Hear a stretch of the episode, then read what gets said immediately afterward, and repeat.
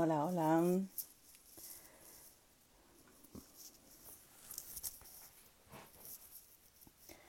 Linda noche.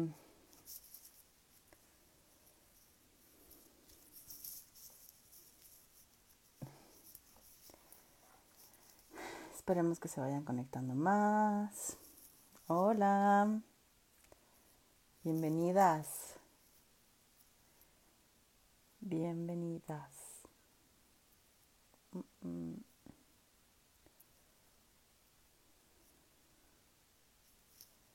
Gerardo.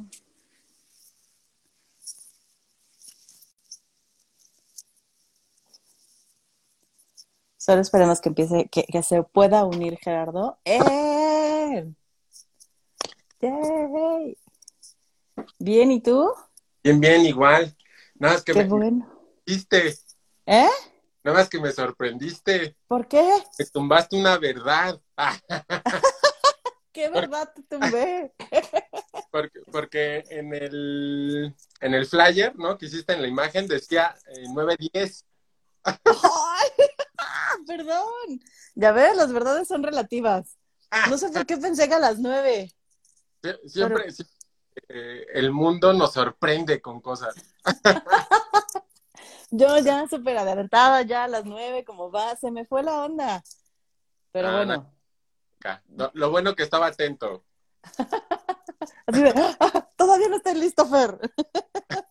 Ya, ya si no te hubiera tocado hacer este circo, maroma y teatro para llenar.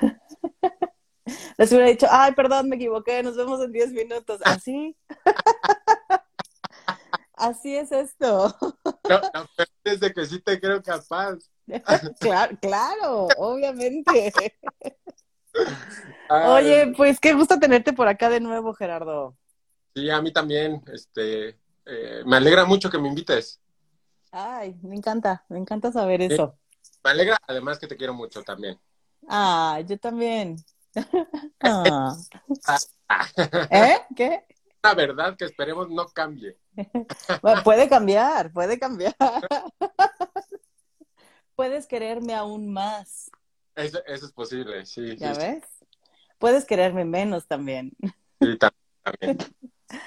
Oye, Gerardo, pues cuéntame, porque ya tiene un rato que platicamos de hacer este live, ¿no? Como mes y medio por ahí, más o menos.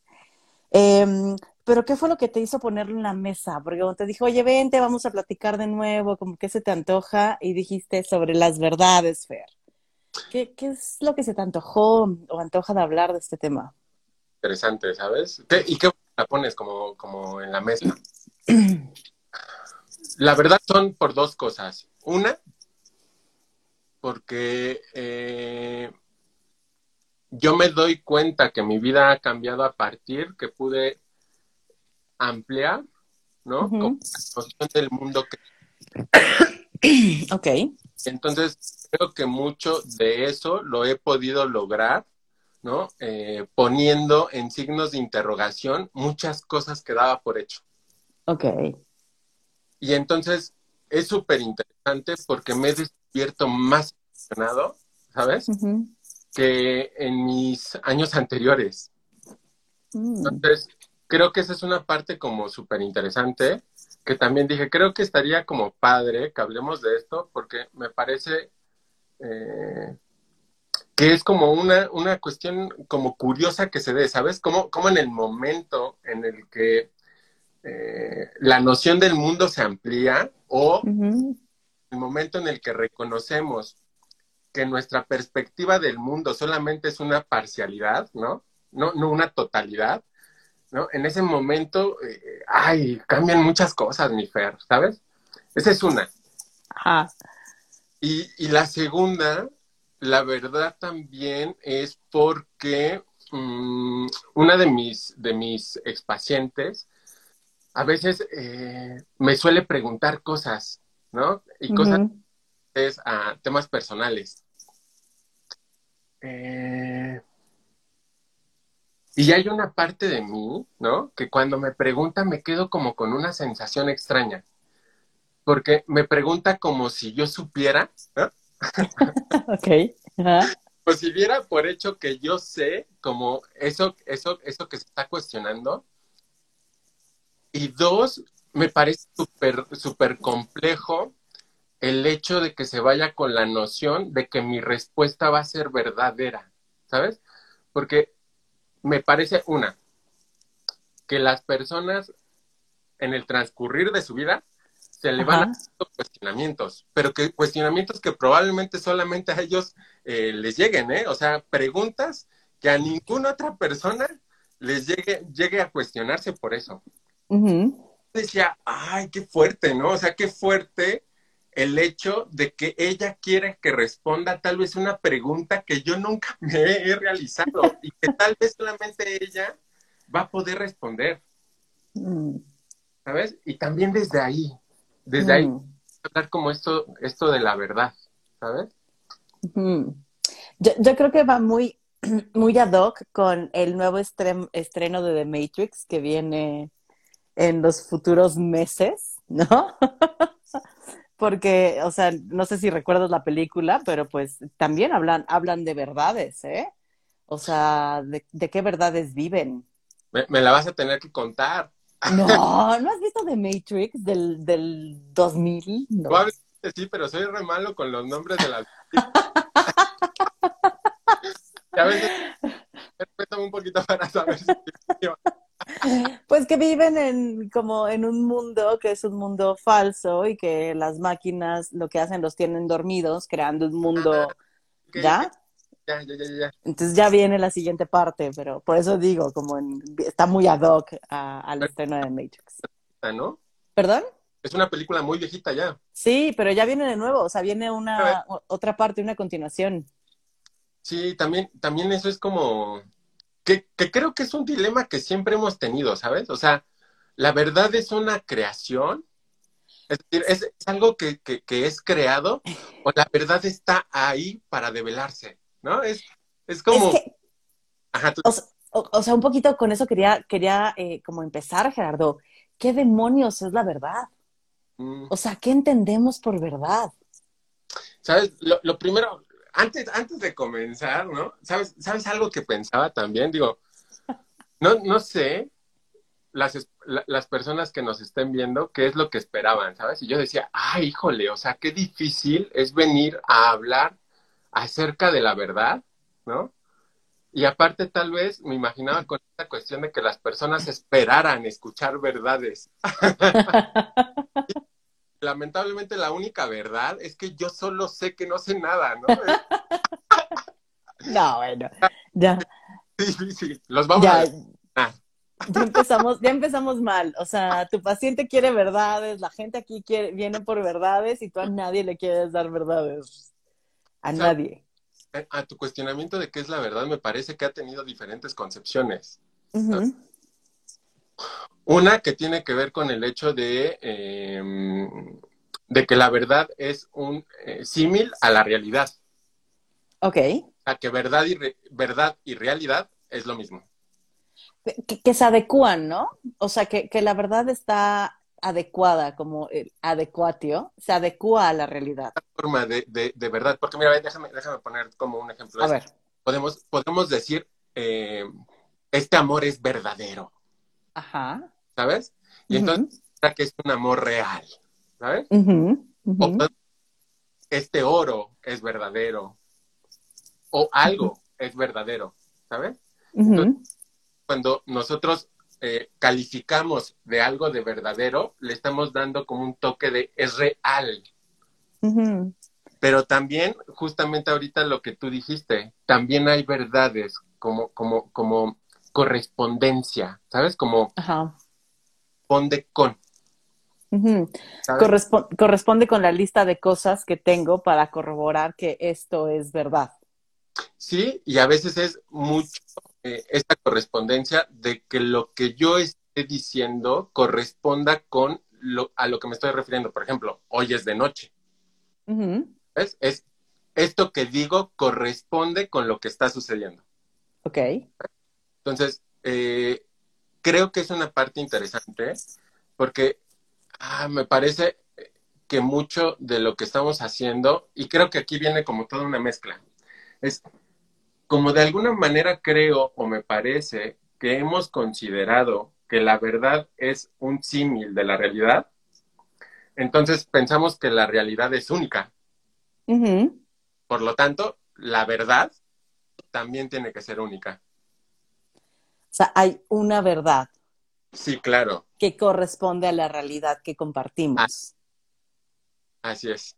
Entonces, desde, desde ahí, creo que durante muchos años, ¿no? La chamba, al menos eh, del pensamiento, ¿no? Eh, como la historia, en, en, la historia del pensamiento, ha sido esforzándonos en tratar de, de develar o de, de, encontrar como esa verdad, ¿sabes? Esa verdad que descifre lo, lo, indescifrable, ¿sabes? Lo que, lo que se nos presenta como indescifrable. Entonces, creo que ese ha sido como un, un esfuerzo que se le ha puesto y por ende, ¿no? Como pensamos que la verdad es única, entonces estamos en verdades eh, no cambiables, verdades que son eh, perpetuas o que en el tiempo siempre van a ser verdades, ¿sabes? Como no van a eh, que son sólidas, que dan firmeza. ¿sabes? ¿Sabes qué iba pensando, Gerardo? En la verdad como un, un discurso de poder. En la verdad como una forma de, o sea, si hay una verdad y es una sola verdad y es una verdad inmutable y estática, es una verdad que también somete a otras personas, ¿no? En la verdad como un acuerdo establecido con quienes sostienen el poder, ¿eh? Y es una verdad que les ayuda a perpetuar el poder. Claro. ¿No? O sea, sí, que corresponde con la realidad, que no, pero también como un discurso de poder. Claro, claro. Y es que, ¿sabes? O sea, cu cuando lo pones tú en discurso como, como de poder, es eh, que la verdad se convierte como norma. Uh -huh. ¿Sabes? Claro. Y entonces pareciera, eh, y era también lo que pensaba, o sea, pareciera que la verdad es aquello que da estructura y orden al mundo, ¿sabes? Y mientras más nos incorporemos o adecuemos a esas verdades, menos broncas vamos a tener. Uh -huh. ¿Sabes? Cuando en ocasiones sucede lo opuesto, ¿no? pero, pero, o sea, y justo con esto voy pensando en estas verdades que, ¿no? O sea, por ejemplo, en el ver, la verdad desde el hacer terapia, ¿no? La verdad desde el ser psicólogo.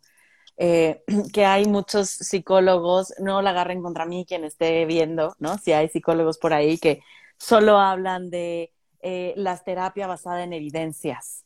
O sea, uh -huh. ahí están hablando de hay una verdad y esta verdad es la que se debe imponer y toda la terapia que no está basada en evidencias no funciona porque no se adecua a esta verdad que estamos poniendo, ¿no? Eh, la, verdad de que los hombres son más valiosos que las mujeres, ¿no? Como otro discurso de poder. La verdad que las personas blancas, ¿no? Son mejores que las personas de, de piel más oscura, por ejemplo. La verdad de que el dinero, ¿sabes? Hay un montón, la verdad de que todos naturalmente somos heterosexuales. Claro. ¿no? O sea, voy pensando en un montón de verdades que hoy en día se están derribando, pero que han estado sostenidas durante un buen de tiempo. Y también me voy preguntando, ¿qué verdades aún no llegamos a tocar, Gerardo? Que están sosteniendo discursos de poder, ¿eh? Y nos están dejando como enmarcados en cuadritos, pero que, o sea, decías al inicio que a ti te ha, ayudado como ir a cuestionando tus verdades, pero eso también está bien cabrón, ¿eh? Porque es hacer un cambio de vida y de perspectiva. O sea, no es como, ay, voy a cuestionar mi verdad y ya, la, la, la. Sí, no. es, es, interesante. En ocasiones sí es como frenarme. Pues, ay, ay, ay, ¿sabes? Eh, pero también se vuelve súper rico. Es que hay, hay una parte, es que, ¿sabes qué? Yo lo vivo como muy liberador. Mm. Para mí, creo que la experiencia de, de, de cuestionarme algunas verdades, ¿no? Y creo que también afortunado, o sea, me siento afortunado porque me parece que el espacio terapéutico me ha brindado mucho la posibilidad de poderlo hacer. Uh -huh. En ocasiones hasta me veo con mis pacientes ya, digo, a veces meto las patas, ¿no? Y digo, ay, creo que aquí, ¿no? Me fui de bruce, ¿no? Y es como decirme, ok, o sea, ¿por qué pienso eso? O sea, ¿qué tiene de malo si no es así? ¿No? ¿Qué tiene malo si ella o él, ¿no? Eh, quiere seguir con su pareja, ¿no? O sea, ¿por qué tendría que terminarla? Y entonces ahí es como frenarme, ¿no? Y reflexionar otra vez y detenerme para, para, para volver a acercarme tal vez a algo, eh, por ejemplo, como el, constructo pareja. ¿Sabes? como yo sé que yo ya sé todo de la pareja, ¿sabes? Es, es nuevamente, ah, frénate, detente y checa, o sea, ¿qué tal si hay parejas así? ¿Qué tal si hay parejas que funcionan de esa manera? ¿O quién te dice que eso no es ser pareja? ¿No? es que está cañón, Gerardo, porque aquí me, o sea, me dan ganas como de hacer dos cosas. Una, eh, hablar de la verdad también como, como un consenso, ¿no? Si estamos hablando que es un, em, un discurso de poder, ¿no? O sea, también es un consenso. Digamos que son varias subjetividades que concuerdan que esto que se dice y se sostiene es una verdad, ¿no? Pero también me gustaría hablar de estas otras verdades. La, la verdad como aletella, la verdad como subjetiva, la verdad que aparece ante nuestra experiencia, porque pareciera que esa es la verdad menos valorada, Jerry, ¿no? Es la verdad más aplastada por estas verdades sostenidas universal y socialmente. Em, y sí me gustaría como contraponerlas porque parece que si hay una verdad que en mi experiencia es verdadera, pero para el mundo no lo es, entonces yo soy la que está mal, yo soy la que está loca, yo soy la que debería de ser eh, como relegada, hecha a un lado, ¿sabes? Voy, voy pensando esto. Oye, ¿sabes qué, mi Fer? Ahorita, mientras, mientras, mientras decías esto, también se me venía que tal vez nos saltamos una primer pregunta que podría ser esencial. ¿Por qué terapeutas hablando sobre la verdad? O sea, ¿por qué nosotros, cuando tal vez podría ser un tema que sea más filosófico o que se lo dejemos a, los filósofos? A veces, ¿por qué nosotros como terapeutas nos interesa que estar dialogando y reflexionando acerca de la verdad? ¿Sabes? Y tal vez eso sería una pregunta para hacernos. De, importante que los terapeutas reflexionemos acerca de, lo, de, de aquello de lo que consideramos como verdadero. Y algo que justamente pensaba es que con la verdad nos pasan un buen de cosas, ¿no? Hay veces que hay verdades que se derrumban y duelen. En ocasiones nos empeñamos para encontrar la verdad de algo, ¿no? Este, a veces hasta fastidiamos a las personas porque estamos duro y dale, duro y dale, ¿no? Pero ya dime, ¿no? Dime cuál es la verdad, ¿no? En ocasiones no saber la verdad o tener la sensación que hay algo oculto o que no me dicen, nos puede volver locos. Eh, a veces nos esforzamos por tratar de, justamente como tú lo decías, ¿sabes? Como de adecuarnos. Personas que llegan a terapia diciéndome, ayúdame a poder hacerlo de esta manera porque creo que la forma en cómo yo lo hago está mal, ¿no? Entonces, ayúdame a ser monogámico, ¿no? Porque no le puedo ser fiel a mi pareja, ¿no?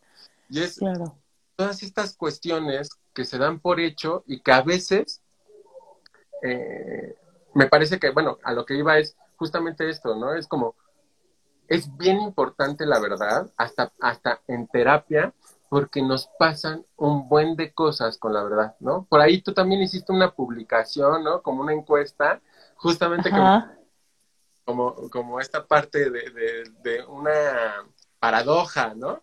¿Qué pasa con esto? ¿Verdad? Sí, y que ahí la gente prefería la verdad, ¿eh? Que, que aunque sufriera. Por acá nos dicen que nos visitan de Colombia. Bienvenides, gracias por andar por acá. Em, es que, ¿sabes? Eh, ¿Por qué dos terapeutas hablando de la verdad? ¿No? Ah, porque creo que hay muchos terapeutas que creen que su verdad tiene que ser la verdad de la persona que tienen enfrente. Y eso me parece el primer error que se puede hacer en terapia, ¿no?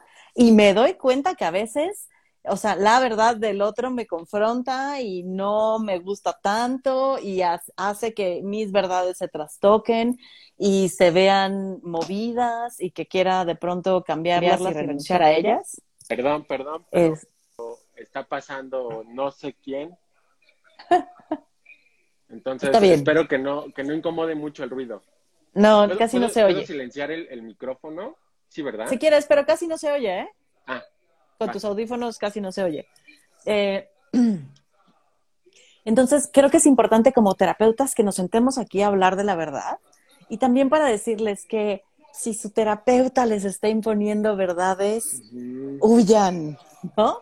O sea, creo que se vale confrontar las verdades, que es bien diferente a decirte yo sé tu verdad. ¿no? O sea, yo sé como eso que estás diciendo está mal, deberías hacerlo distinto, no, eso no es así, deberías de ver la vida desde otro lugar. O sea, eso, porfa, huyan, ¿no? Sí. Pero si su terapeuta les dice, oye, yo tengo otra forma de verlo, ¿no? O sea, yo lo veo desde acá, pero ¿qué te pasa cuando lo confrontamos? Esto no quiere decir que sea la verdad, es solo mi perspectiva, eso es bien diferente, porque claro que todos tenemos diferentes maneras de ver y de interpretar el mundo, ¿no?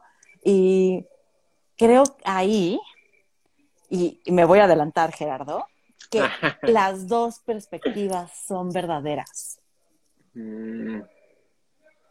O sea, creo que la perspectiva de la persona que está enfrente y cómo narra y relata y experimenta y siente eso que le pasa es verdadero. Pero también la, Tú dime, tú, pero también la persona que. Pero también, ¿no? Como la visión del terapeuta que está de este lado, que tiene una manera, una historia y una forma de, interpretarlo, también es verdadero. Pero mira, está súper súper interesante lo que dices, porque es también por la verdad, a veces se han hecho guerras. claro. a, a, veces terminamos por aplastar a otros por la verdad o por aquello que yo considero que es verdadero. Claro, agarrar a alguien a verdadazos, ¿no? Sí, sí, sí. Y entonces es, es bien interesante porque lo, lo, metes al espacio terapéutico, ¿sabes?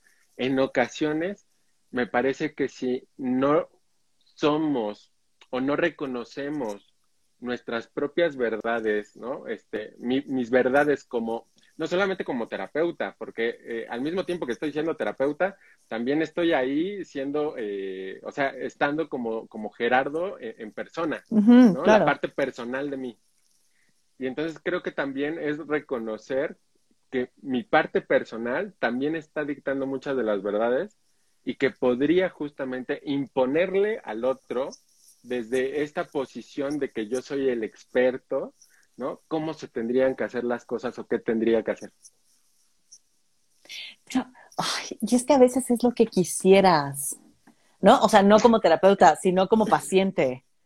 También como terapeuta, ¿ves? también, sí, también. Sí, hay, algunos, hay algunas veces que dices, por Dios, ¿no? Pero, o sea, lo pienso yo pidiéndole a mi terapeuta así como, güey, dime qué hacer, ¿no? O sea, porfa, dime qué hago y sé el tipo de terapia que da, por Dios, o sea, ¿sabes? Es, es, da el mismo tipo de terapia que yo, que es exploratorio, que es, y yo de pronto estoy ahí rogándole que me dé una verdad, que me dé un camino, que me dé una solución.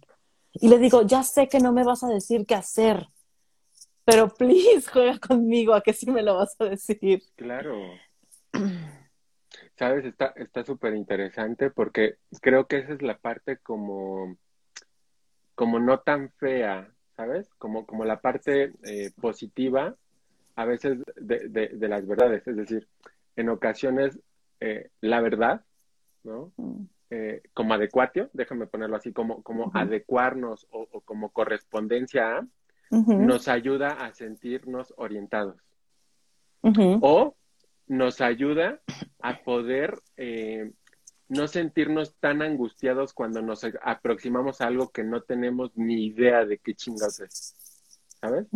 Entonces, a veces también como la, la, la verdad nos puede ayudar a, facilitarnos habitar el mundo. ¿Sabes? Y sabes, ¿sabes qué me pasó hoy en la mañana mientras estaba reflexionando? Este, hice, hice este eh, juego, ¿no? ¿no? No sé por qué se me vino y dije, ¿qué tal si no hay verdades, no? Es que Y me empecé, a- me empecé a no las hay. Perdón, Gerardo, perdón, no las hay. No, no, no. Di- directo, directo al manicomio, ¿eh? Porque sí me sentí así como... Sí, sí me, sí me angustié. Mm. Claro, porque no hay nada de que agarrarte, no hay una sola certeza Exacto, que cubra la angustia. exacto, exacto. ¿Sabes? Dices, dices algo bien interesante y, y me gustó como lo que, lo que pones en esta cuestión de, eh, de, de cuando dices es que no las hay, ¿sabes? Y está padre porque habla de cómo nos relacionamos, ¿sabes? Es decir, tal vez tu posición, ¿no? Con estas cuestiones de la, de, de la verdad pueda ser más rebelde, ¿sabes? Así como, nah, ¿quién, quién, quién, quién me dice que es verdadero, ¿no? Pero, pero es curioso porque te digo, no las hay, pero yo tengo un montón de verdades de las cuales me agarro y me aferro Mm, a veces hasta violentamente a ellas, ¿eh? O sea, sí, sí me noto como, como defendiendo ciertas luchas a capa y espada, como si fuesen verdaderas, como si esa fuese la forma de vivir, ¿no? Y, y también sé que es un proceso, como me, voy a agarrar a eso y después lo voy a ir transformando y lo voy a ir masticando y lo voy a, ¿no? Como se va a ir convirtiendo en otra verdad. Pero sí me doy cuenta que a veces, así, justo a la guerra, voy a la guerra con esa bandera de verdad. Claro, claro, claro. Uf. Y es que, ¿sabes qué? Ay, acabas de mencionar algo, hasta se me puso la piel chinita. Hay verdades que constituyen mi identidad. Hay verdades, eh, ¿cómo, cómo decirlo? Eh, que son como, que, que, que son parte de mí, ¿sabes? O sea, no, no, no, es, no es algo ajeno, no, no es una verdad que andaba por ahí, sino es algo que, que, que, que me da también como mucha, mucha, esta parte de quién soy yo. ¿sabes? Y entonces sí, claro, ¿cómo, cómo no defender la capa y espada cuando el otro te dice algo en esta verdad que sostiene? Y es inevitable no sentir un ataque como hacia, hacia, tu, hacia tu ser, ¿sabes? Es- son verdades con las que nos identificamos. Claro, y, y que nos constituyen, justo como lo dices. O sea, y pensaba cómo estas verdades, Gerardo, nos esencializan. O sea, es como si pierdo eso, voy a dejar de ser yo. ¿Sabes? ¿Cómo, cómo hay un terror a perder esa verdad? Porque entonces me pierdo a mí misma. O por lo menos esa es la idea que me cuento, ¿no? Como la sensación que me genera el... eh, y está cañón. O sea, porque hay verdades Sí. a las que podríamos ir renunciando poco a poco, como, eh, por ejemplo, había una verdad muy clara para mí, que yo no comía nopales y un día se me antojaron. Y ahora resulta que me gustan, ¿no? O sea, a mis 38 años. Sí, sí, sí, claro. ¿Sabes? Y- y, ah, me, me, me parece como muy bonito esto que estás poniendo, mi Fer. Porque creo que podrían haber verdades que en ocasiones podríamos sentir ajenas, ¿sabes? Y que sin embargo tratamos de llevar a cabo. Es, yo no me siento identificado con eso, pero lo estoy haciendo pues porque todos dicen que es así. Entonces me voy a casar porque dicen que a los 25, 26, ¿no? Es el momento de casarse y tener hijos. Tampoco, no sé si quiera tener hijos, pero pues ya me toca, ¿no? Ya es la edad. Entonces, creo, creo que eso es bien interesante lo que acabas de decir, porque me parece que justamente podemos vivir de formas distintas las verdades. Hay verdades que no se viven, que sean, es decir, que no, que no vivo que sean como mías, y que sin embargo puedo yo hacer, eh, obligarme o, o- o hasta, o, pues sí, coartarme, ¿sabes? A, a tener que hacerlo. Pero me gustan más estas segundas verdades que tú acabas de poner, mi Fer, ¿sabes? Porque son verdades encarnadas, Mm. verdades de carne y hueso. Y creo que esas verdades son las que justamente eh, es la columna vertebral de lo que somos, Uf. ¿sabes? ¿Y cómo renunciar a esas verdades? Sí, está cañón. ¿Sabes? Eh, Hasta, sa- ¿sabes qué se me imaginaba? Que podrían ser verdades hasta que si las perdemos nos puedan llevar hasta el suicidio. Uf. ¿Sabes? O sea, verdades medulares. Verdades que realmente ya no, ya no haga que valga la pena seguir viviendo aquí en este mundo. Y creo que en, el espacio de terapia, esas son las verdades que nos interesan. No, la que, no, no las verdades que nos han dicho que son, sino las verdades que vivimos y habitamos. Y es que pensaba, Jerry, como también en la confrontación, ¿eh? O sea, la confrontación de esta verdad que me pone la sociedad, que me imponen y que me dicen que debo encarnar, y esta que encarno. Porque si encarno la que me dice la sociedad, puede ser no tan desagradable, ¿eh? O sea, puede ser. Pero si lo que estoy encarnando eh, es bien distinto a la que me piden, está cabrón, ¿eh? Por acá Pamela nos dice que compartamos una de nuestras verdades medulares y habitadas. Pame. Sí, sí, sí.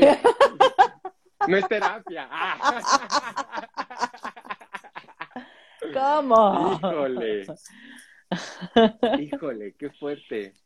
¿Cómo qué, Pam? A ver, lanza una pregunta. Una, una verdad medular. Ay, nanita.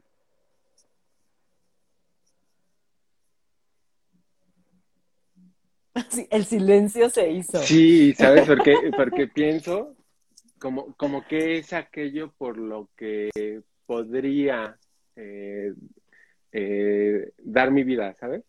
Hay, hay, hay, una frase que de hecho justamente cuando estaba, estaba eh, preparando, ¿no? dice Kierkegaard y me gustaría como, como, como leerla. Dice, es, es preciso encontrar una verdad eh, y la verdad es para mí hallar la idea por la que esté dispuesto a vivir o morir. Pero una verdad así ha de encarnarse en mí de una manera viva. Lo que me hacía falta era llevar una vida completamente humana, eh, hasta llegar a cimentar mis reflexiones mentales sobre algo tan hondo como las más profundas raíces de mi existencia, por las que estoy, por así decirlo, inserto. ¿Sabes? Y me, parece bastante interesante. Y justamente se me venía eso, ¿no? O sea, ¿cuál es una verdad? O sea, ¿qué, qué verdad tengo yo por la que esté dispuesto a vivir o morir? ¿Sabes? Y es que está cabrón porque, o sea, pa, me pides que compartamos esto y me da angustia. Me da angustia siquiera pensar en mis verdades medulares, porque le acabo de decir a Gerardo que no hay verdades. Entonces, si yo acabo de decir que no hay verdades y pongo una de mis verdades medulares, em, es, como ponerle en duda. Y ponerla en duda aquí frente a, a, todos.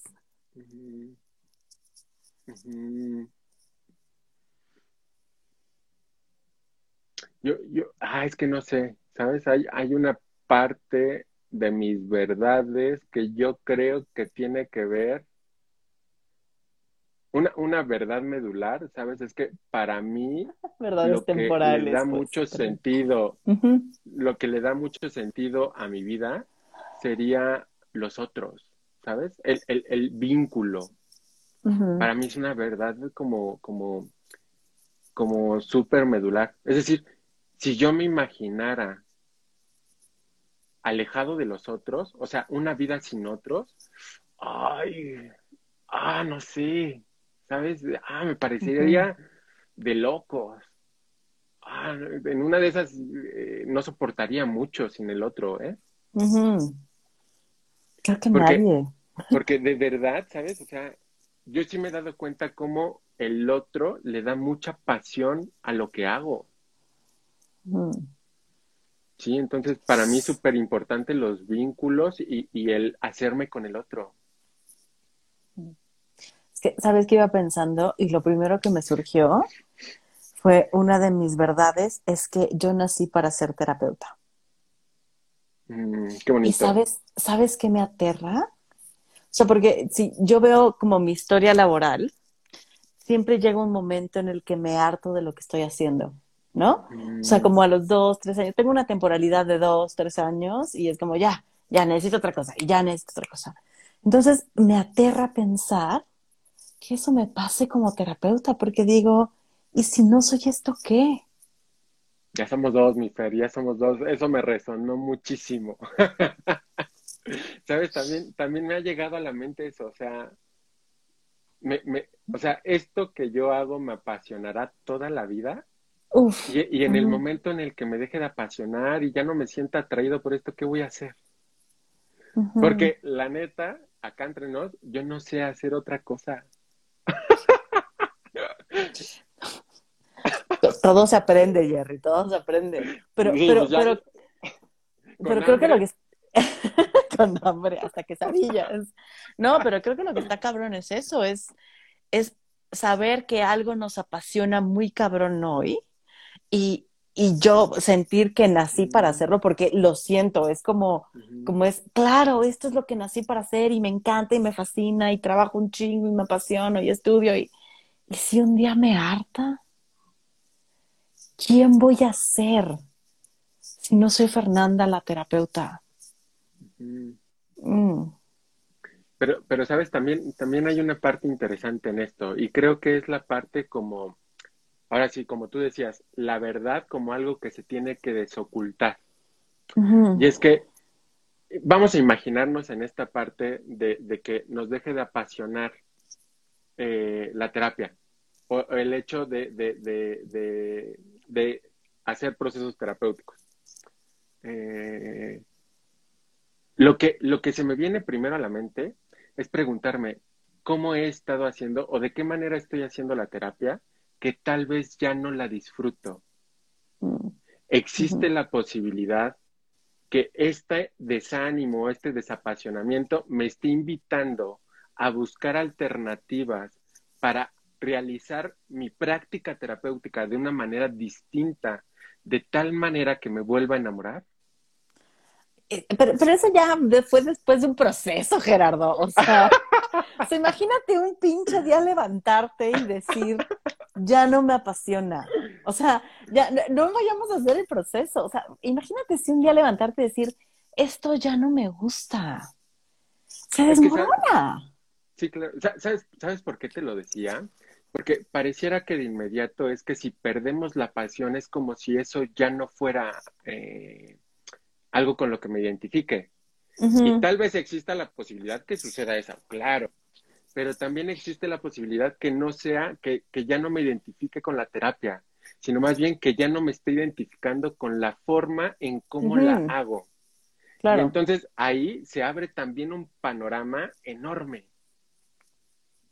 ¿Sabes? Y eso podría ser con la pareja, con uno mismo, ¿sabes? O sea, ¿de qué manera me estoy viviendo yo? ¿No? Que, que tal vez ya no me gusta. Y, y son, justo, justo hablaba hoy con, con mi esposo un poco de, son esos quiebres de la vida. ¿no? Es cuando algo se te desmorona que, que decides hacer algo diferente. Porque mientras todo se mantiene estable, mientras no hay nada que toque tus verdades, tu forma de ver el mundo, sigues haciendo lo mismo de pinches siempre, ¿eh? O sea, Claro. no hay, da- no hay nada que te trastoque. Entonces, sabes, o sea, yo, yo sí creo que a veces la monotonía viene cuando dejamos de poder percibir la novedad. ¿te vas a poner buberiano? Sí, sí, sí, re- relación yo tú, ¿no? Sí, sabes, o sea, me, me parece que en ocasiones fijamos tanto las cosas que hacemos, es decir, las cosas que, que, que, que hago, mi pareja es así, mi trabajo es así, yo soy así, ¿sabes? Que en ocasiones eh, la vida pierde asombro y, y, y, Mm. y, y- y disfrute, ¿sabes? Es, me dejo de asombrar por las cosas. ¿sabes? Y entonces se vuelve monótono y aburrido. Y, y un, po- un poco me, me recuerda a la, ¿no? Al live pasado con Román, que hablábamos de, de los dilemas, ¿no? Eh, y, y me quedé pensando ahorita cómo en, en, este creer que esta verdad es y encarnar esta verdad y no tener la posibilidad de movimiento y no cuestionarla y hacerlo todo igual de manera monótona, es como, es como morir, Gerardo. O sea, sí, sí es un, sí es una falta de movimiento que se siente como morir, o sea, como, como si te apagara. Y esa es mi verdad, ¿eh? Sí, sí, sí, sí, sí. Sabes, cuando lo dices me recuerdas mucho a Camus, ¿sabes? Como esta, estas vidas eh, mecanizadas por la rutina, ¿sabes? Y, la tradición, que justamente uno eh, llega un momento en donde uno se da cuenta, ¿no? Que eh, se despierta a las seis de la mañana, se baña, se viste, se cambia, va al trabajo, come a las dos de la tarde, regresa al trabajo, llega a las ocho de la noche, ¿no? Este, cena, duerme y otra vez lo mismo así, una y otra y otra y otra vez. ¿Sabes? Y creo que cuando sucede eso, eh, claro, claro que sí se, sí se puede volver un, una pesadilla, ¿sabes? Sí, sí, porque si me alineo, me alieno, ¿no? O sea, si me alineo a lo que me pide la sociedad, al deber ser, a esto que se dice que me, me alieno de mí, de quién, de quién soy, de lo que quiero. Y es que está bien cañón, mi fe, porque ahorita lo que me hace es pensar es como no solamente le exigimos al otro que sea igual, no solamente a mí, sino a los que, al conjunto, ¿sabes? Y al mismo tiempo, yo como me exijo a mí mismo que yo siga siendo el mismo.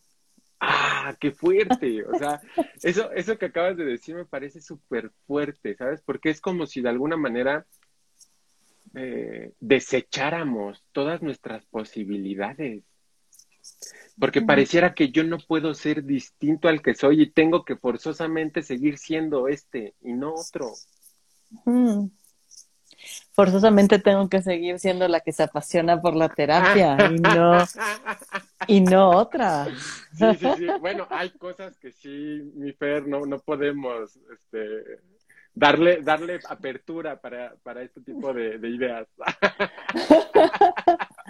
No, pero, o sea, pero pienso en, todo, por ejemplo, en todas las personas que llegan a, al consultorio justamente porque sus verdades se desmoronan. Claro. O a veces, es que sabes que, me, que también que me hacías pensar, ay, es que se vuelve bien pesado cuando empezamos a profundizar.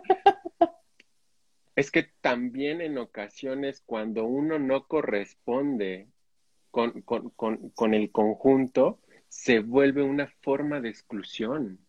Y entonces uno vive siendo rechazado. Y también eso está bien pinche, mi fea. Sí. ¿Sabes? O sea, y neta, déjame decirlo así, ¿eh? parece que hay verdades en donde tenemos que decidir si quiero o si, si prefiero sostenerla y aguantarme el rechazo o lo que decía, eh, me gusta mucho cómo lo dice Mel, ¿no? El, el ostracismo, ¿sabes? Como esta parte de, que te quedas desterrado, ¿no? Y entonces te vuelves un pinche extraño para los otros. O sea, eh, o si te adecuas y te formas y te, y te forma, y, formas parte, ¿sabes? De, los demás. Es o solo o acompañado. Y está bien cañón porque ah, ahí justamente es donde siento que que a veces es necesario construir comunidades distintas, ¿no? O sea, como el, siempre habrá un grupo que se revele. Gracias, que siempre hay un grupo que se revele, ¿no? Eh, y en el que podríamos caber a ratos. Eh, y, y, lo pienso, lo pienso como en dos formas, y desde hace ratito lo vengo pensando, como por ejemplo cuando en terapia llegas con una verdad desmoronada y de pronto el que está enfrente te pone otra verdad para jugar con estas dos verdades, ¿eh? No porque te vaya a imponer mi verdad, sino que juguemos con estas dos posibilidades, porque si tú traías esta y yo tengo esta, quién sabe si haya otras tantas en el mundo que no estamos viendo, ¿no? Eso me parece bien rico. También pensé en el trabajo grupal, Gerardo porque me encanta la cantidad de verdades que se juntan ahí y que se ponen al servicio del otro. ¿no? O sea, como el yo regalarle mi verdad al grupo y que el grupo me regale sus verdades.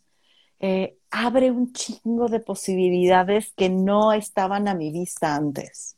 Y creo que eso es lo que más me gusta de terapia de grupo. O sea, de hacer trabajo grupal, lo que más me gusta es, yo tenía una verdad, y era una verdad que, ¿no? Es de este tamaño, comparación del mundo gigante, y de pronto ya se abrieron otras tantas, que pueden ser ligeramente parecidas a la mía o totalmente opuestas a la mía, ¿no? Por eso me encanta la terapia de grupo. ¿Sabes? Y, está súper chido porque algo que pensaba en esto, en, estas verdades, es, pensaba en lo siguiente, es cuando, cuando el grupo te da la oportunidad de ver lo que te está sucediendo de maneras distintas, pueden suceder tres cosas diferentes. Una, te das cuenta que no está tan pinche y que está más pinche si te mueves. Sí. Dos, ¿no? Eh, que tal vez, ¿no? Eh, no está tan, no está tan difícil moverte como tú pensabas y que puedes hacerlo. O tres, que la forma de percibir eso te cambie y que ahora sea más soportable. Y que ya no o sea, que ya no sea un lugar en el que estés incómodo, sino algo que ya puedas habitar, sin bronca. Sí, y, y, cualquiera de estas tres que suceda, eh, o sea, me, parecen maravillosos, ¿no? La otra que, que, que me quedé pensando es como construir estas comunidades que sostengan la verdad alterna, esa verdad donde sí cabes, ¿no? Y lo pensaba, por ejemplo, con mi cuerpo, porque la verdad sobre mi cuerpo es que ha sido que yo no quepo estando gorda. Literal y figuradamente, ¿eh? O sea, como no cabes en la ropa, no cabes en los espacios, no cabes, no, pero tampoco cabes socialmente y no cabes en la salud y no cabes en la belleza y no cabes en un chingo de lugares. Y de pronto descubrir una comunidad donde quepo, ¿no? O sea, es súper poderoso porque entonces hay una verdad alternativa que, que me deja entrar una verdad que sostienen conmigo, que yo quepo y que no tengo que achicarme y que no tengo que modificar mi cuerpo para ser valiosa, para ser bella, para, ¿no? Para exigirle a este mundo que me dé espacio. Claro. Y allí es también a lo que me refiero, donde cuando no cabemos en el mundo, a veces sí lo mejor es como ser los rechazados, pero, pero crear comunidad dentro de los rechazados o de las rechazadas, ¿no? Como abrir estos espacios donde las, las verdades, las verdades, las verdades alternativas, mi, verdad. las verdades alternativas se sostengan. Porque entonces tendríamos que entender que esta verdad que tengo me, me ayuda, me aferra, me da certeza, me, me, me ¿no? Como me, me, me hace echar raíz, me hace sentirme segura, pero no es la verdad universal. Claro. Sí, sí, sí. Ahora sí, es, es mi verdad. Es mi verdad. justo. literal, ¿no? y, creo, creo que esa es, esa es la parte interesante. Es, me parece que estamos, o sea, eh, estamos constituidos por una sociedad en donde de alguna manera es difícil sostener la diferencia. Y a veces sostener la diferencia también es sostener el hecho de que no hay una única sola verdad, ¿sabes? Mm. Sino que hay muchas verdades y que ninguna, ¿no? Se descalifica, aunque parezcan contradictorias. Eso, eso es como lo, también, lo, también que está súper super interesante, porque de inmediato parecemos que lo bueno siempre es bueno. Y tal vez lo que nos hace falta cuestionarnos es preguntarnos en qué contexto o en qué situación lo bueno sería bueno. Y en qué contexto y en qué situación lo bueno se volvería malo. Claro. Y perdemos creo que mucho de vista eso. Y a veces hacemos tan eh, rígidos estas ideas que aunque me esté, o sea, aunque me estén dando una chinga, tengo que ser bueno. ¿no? O sea, me, me, están agarrando una zapateada bien sabroso, pero yo tengo que comprender y entender que tal vez, ¿no? Y es como, güey, por, ¿no? O sea, claro. ¿Por qué? O sea, ¿quién te dijo que ahí es bueno ser así, no? Pero, pero está cañón porque entonces de lo que hablas es que tenemos que ser, o sea, como la invitación es a ser flexibles, ¿no? O sea, como a flexibilizarnos más y decir, aquí sí cabe ser comprensiva, ser amable, escuchar, y aquí, ¿no? Poner límites y mandar al demonio. Y, claro. Y está cañón sostener las dos, porque entonces es, ¿dónde está la, dónde está la raya? O sea... Y, no solamente eso, mira, por ejemplo, que, creo que es lo interesante aquí, es a veces cómo nuestros discursos no coinciden con la experiencia. Se nos ha dicho que si somos buenos nos va a ir bien. y a veces no pasa así. Muchas. A veces, a veces nuestros discursos que consideramos verdaderas o verdaderos no coinciden con lo que nos pasa en la experiencia. Porque aunque seamos buenos, y hay muchos pacientes, no sé si te ha tocado, que te dicen, no sé por qué chingados me está yendo tan mal si soy, buena persona. Sí, claro, claro. Y es, como, ah, no, sí se te parte el corazón porque de verdad ya cuando profundizas dices, ay, sí, neta, sí es bueno, ¿no? Es, pero pinche mundo mala onda que luego, luego lo pesca, ¿no? Y, y lo quiere aplastar. ¿No? Y entonces también ahí es como preguntarnos, o sea, ¿y cómo sabes que es bueno seguir siendo como eres? O que es bueno seguir tratando de ser bueno, ¿no? Ajá, y, o sea, ¿y cómo, cómo, cómo defines que, que ser bueno es lo deseable o ser malo es lo indeseable? O sea, ¿por qué, ¿qué, ¿qué, demonios es ser malo? ¿Para quién y con quién? ¿Y en qué contexto y en qué situación? Claro. ¿Por, qué es eso? Pero está cañón porque entonces tanta movilidad, eh, como surge incertidumbre, porque si tengo una línea bien clara y bien marcada de que esto es ser bueno o buena persona, entonces si la sigo es fácil, es la receta mágica, Gerardo. Y volvemos a Fernanda pidiéndole a su terapeuta que le diga qué hacer, ¿no? O sea, es como el, es como el ciclo infinito. Claro. Porque la movilidad asusta mucho. O sea, ¿cómo que...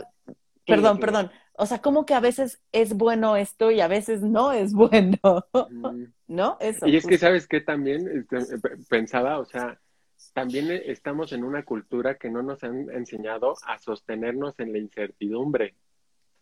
Y, y es más, no solamente eso, sino pareciera que queremos resultados o, mm, soluciones rápidas, inmediatas. Vivimos en una época de la inmediatez y a veces queremos que la vida se nos resuelva eh, de una noche, o sea, eh, pues sí, literal, ¿no? De un día para otro. ¿Que no es así? Híjole, Fer, lamento decirte que podría ser así, pero podría no ser así. Así, batallando con tu verdad. por, acá, por acá dice Vero que la vida no es justa. Eh, a veces sí y a veces no. Eh, y, es más, habría que preguntarnos a qué nos referimos cuando es, o sea, a qué nos referimos cuando, cuando decimos que es justo, o sea, qué designamos que es justo o qué no es justo. ¿no? Porque qué tal si lo que me parece justo joda a los demás, ¿no? Es como... no, es que sabes que me, quedaba pensando con esto de, estas verdades a las que nos, nos aferramos, ¿no? O sea, pensaba en, en cómo de pronto yo pasé en mi camino como feminista, pasé una etapa de muchísimo enojo depositado en los hombres, así literal, ¿no? Era como, ¡ah! ¿Y qué pasa ante eso? Que no puedo ver el otro lado. Claro. O sea, no, no puedo ver. Eh, claro, son opresiones distintas, son violencias distintas, sí lo vivimos totalmente diferente, ¿no? Es innegable, pero no me permite entonces atravesar y ver que hay también un chorro de cosas que están mm. sucediendo y que viven los hombres Em, y, no me permite atravesarlo y crear puentes de construcción hacia lugares distintos. Qué bonito, mi Fer, ¿sabes? Porque lo que me haces pensar es que cuando flexibilizas, te das la oportunidad también de ser más comprensiva con el otro. ¿Sabes? Y, y, y, tal vez de entenderlo y, y en ocasiones eh, ser un poco más compasiva y no tan, ah", ¿sabes? En ocasiones. Sí, en ocasiones, en ocasiones. No, no, no, no. Y, le, decía, le decía a mi esposo, es que, ¿sabes qué me sucede? Entiendo que hay un orden patriarcal que nos jode, ¿no? O sea, y, es, y eso es lo que queremos derrocar. Pero sí hay, hay una sensación de hombres en masa que sí me da, me revuelve el estómago. O sea, sí es como de enojo, de tristeza, de decepción, de... Pero los hombres en individual me parten el alma. ¿Sabes? Como sentarme y escuchar esto que viven, me parte. ¿No? y entonces, claro. en masa los odio, ¿no? Y en individual me puedo volver mucho más compasiva. Pero, pero creo que es eso, es esta flexibilidad de decir, sí hay cosas que hacen y que viven que me enojan y la violencia que ejercen, ¿no? Pero en lo individual es quedarnos a explorar cómo surge eso, qué pasa, qué hay de roto ahí, qué hay de soledad, qué hay de falta de vínculos, de cero desarrollo emocional, ¿sabes? Hay un montón de cosas de donde surge estas relaciones desiguales, ¿no? Sí, sí, sí. Sabes, se me, venía mucho a la mente con esto que decías, es como, como cuestionarnos eh, eh, como ante qué nos deja ciegos nuestras verdades. O sea, ¿qué, es aquello que nuestras verdades no nos permiten en ocasiones ver, ¿sabes? Y que se quede en la sombra. y, que ahí se quede. y que ahí se quede. Oye, no, no sé si, si, te sigan cortando esto, porque ya, ya casi van a ser tres minutos para las. Ya, no, no, no, ya no? ya no cortan, ya ya aprendieron. Ah, gracias, para, gracias. Para acá, Nit nos dice, ¿cómo era el discurso del grupo de ayuda de Ralph el Demoledor? Soy malo y eso es bueno, yo nunca seré bueno y eso no es malo, o algo así. No, sí la vi, pero no me acuerdo. ¿Tú sí te acuerdas? Sí, sí, me acuerdo, sí, sí era así. Pero Yo, yo ahí vería como una cuestión nuevamente absolutista. ¿Sabes? Es como esa tendencia de, ok, este, nos han enseñado que... Eh, eh, que ser bueno es ser e, es bueno, ¿no? Pero en, la frase que dice acá, ¿no? Es como si ahora vamos a convencernos de que ser malo no es malo, ¿no? Sino que ser malo es también bueno y que nunca voy a ser bueno y que eso no es malo. y es como, quédate, quédate en eso, Ralph. Ajá, claro. Y que claro. justamente ve, la película de Ralph está súper interesante, porque Ralph, cansado de, de ser el malo y no querido, decide abandonar su juego para convertirse en alguien diferente, porque él quería ser reconocido y también apreciado por los otros, y por eso abandona su juego.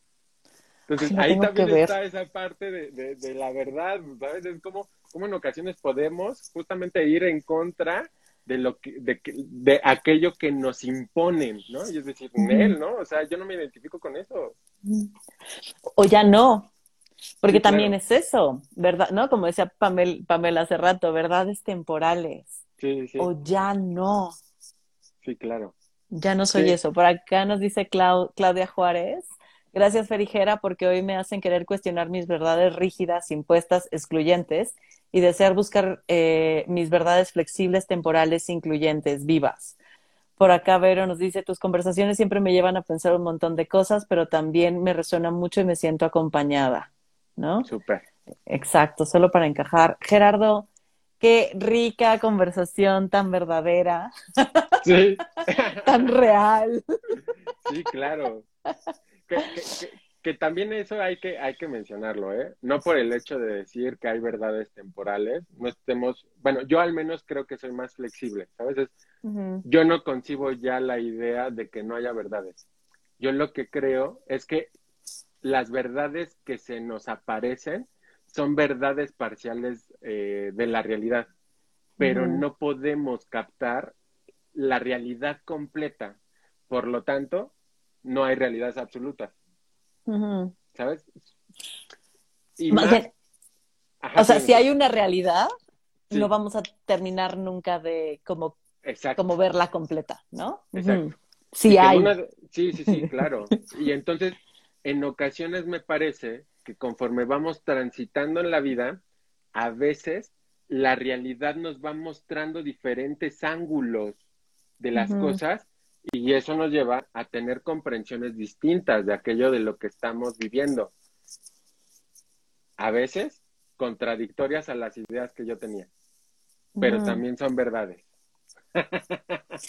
Y, a veces hay, como justo en, en, los dilemas, un poco, hay dos verdades que se contraponen, ¿no? Y que las, las tenemos al mismo tiempo y las queremos al mismo tiempo. Em, y, son verdades contrapuestas y que de pronto obtener una verdad nueva nos hace cuestionarnos la verdad de quién, ¿no? Como de quién era. Y esta verdad tan simple y estúpida como a mí no me gustan los nopales, Gerardo. Claro. ¿No? Que un día se me antojaron, así literal los vi y se me antojaron como si toda mi vida hubiese comido nopales. Los había probado, nunca me habían gustado y de pronto me los comí, los disfruté muchísimo y dije, ¿cuántos años de mi vida me he perdido contándome la historia de que no como nopales? Claro. Y lo pongo de la forma más sencilla, ¿eh? Con la cosa más estúpida como comer algo. Pero ¿cuánto de nuestra vida no nos estamos perdiendo? Sí, sí, sí, totalmente. Por contarnos verdades que creemos inamovibles. Es que eso es lo rico, ¿sabes? Esa, esa es la parte que a mí me gusta. Es darme cuenta que eh, el mundo, déjame ponerlo primero como en idea del mundo, es inagotable y nos excede. Y entonces, por lo tanto, yo me puedo seguir preguntando durante todo el tiempo de mi vida qué es el amor, qué es la verdad, qué es terapia, quién soy yo, porque nunca me va a alcanzar el tiempo para eh, captarme completamente, porque yo me excedo es decir, yo soy mucho más de lo que soy hasta ahorita. La terapia es mucho más de lo que creo o lo que concibo como terapia. Fer es mucho más que lo que yo conozco de Fer. Y eso es lo apasionante, porque entonces se vuelve inagotable, la vida es inagotable, la existencia es inagotable. Y aterrador. Claro. Aterrador para quienes nos gusta controlar. Oye, Gerardo, qué rica plática. Muchísimas gracias. Gracias a todas y a todos los que nos acompañaron, a todos los que nos acompañaron. Este, pues nos vemos el próximo mes, que ahí estamos planeando algo súper bueno del cuerpo. Acá va a estar Gerardo y, y Román en un live rico, ¿no? Sobre la prietez. y, si hay de dónde, ¿eh? Si hay de dónde. Sí, sí, sí, sí, sí, sí hay, hay de dónde hablar. Yo, yo, me veo un poco más clara por la luz, pero la neta es que de que prieta estoy prieta. ¿eh? Este, gracias Gerardo, siempre una delicia conversar. Gracias por sus comentarios, quienes estuvieron aquí. Eh, pues nos vemos la, el jueves, tengo otro live, nos vemos el jueves. Y a ti te veo el próximo mes, bueno, aquí en el live y nos vemos el viernes en supervisión. Sí, sí, sí. Te mando un abrazote, mi Fer. Te quiero mucho. Igual, muchas gracias, Pam, también por estar. Bye. Bye.